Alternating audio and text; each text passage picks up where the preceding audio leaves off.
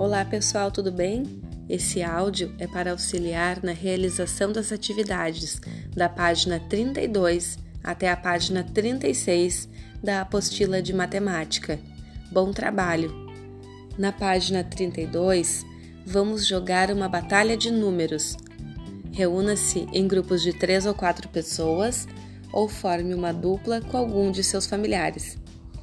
Recortem as cartinhas do material de apoio. Todas as cartinhas serão usadas.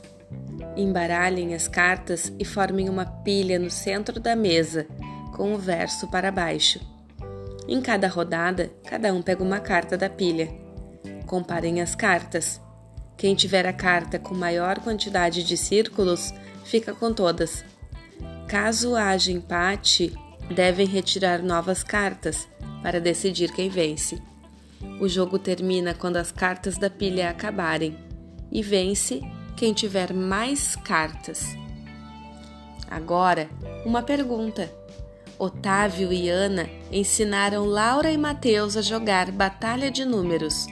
Veja as cartas que cada um tirou. Otávio, Ana, Mateus e Laura.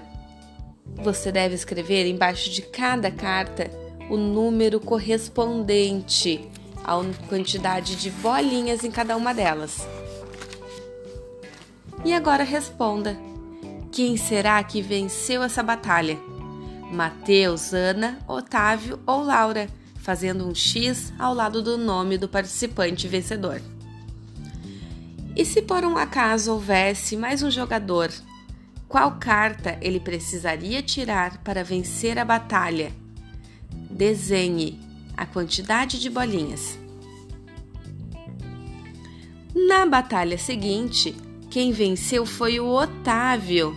Veja a carta que ele tirou. Um, dois, três, quatro pontos. Agora, desenhe os pontos das cartas que os outros jogadores podem ter tirado. Muito bem, agora, passando para a página 35, nós vamos completar sequências seguindo pistas. Na parede do quarto de Otávio há uma faixa decorativa com bolas coloridas. Amarela, vermelha, verde, amarela, vermelha, verde. Agora responda. Qual é a cor da primeira bola? Qual é a cor da bola que está entre a amarela e a verde? De que cor deve ser a próxima bola na faixa? E no final da página, recorte e cole as bolas para continuar a sequência. Mateus está brincando com um dado. Veja quantos pontos há em cada face do dado.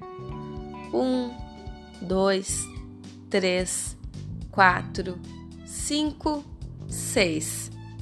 Mateus desafiou Otávio para ver quem tirava o maior número de pontos no dado. Circule o dado com maior número de pontos. Mateus tirou três, Otávio tirou seis. Circule, então, o que tiver o maior número de pontos. E agora, desenhe os pontos que estão faltando na sequência de faces dos dados. Bom trabalho! Antes de terminar, não esqueça de responder ao desafio. Ao lançarmos um dado como esse, é possível encontrar uma face com sete pontos? Por quê? Bom trabalho e até mais!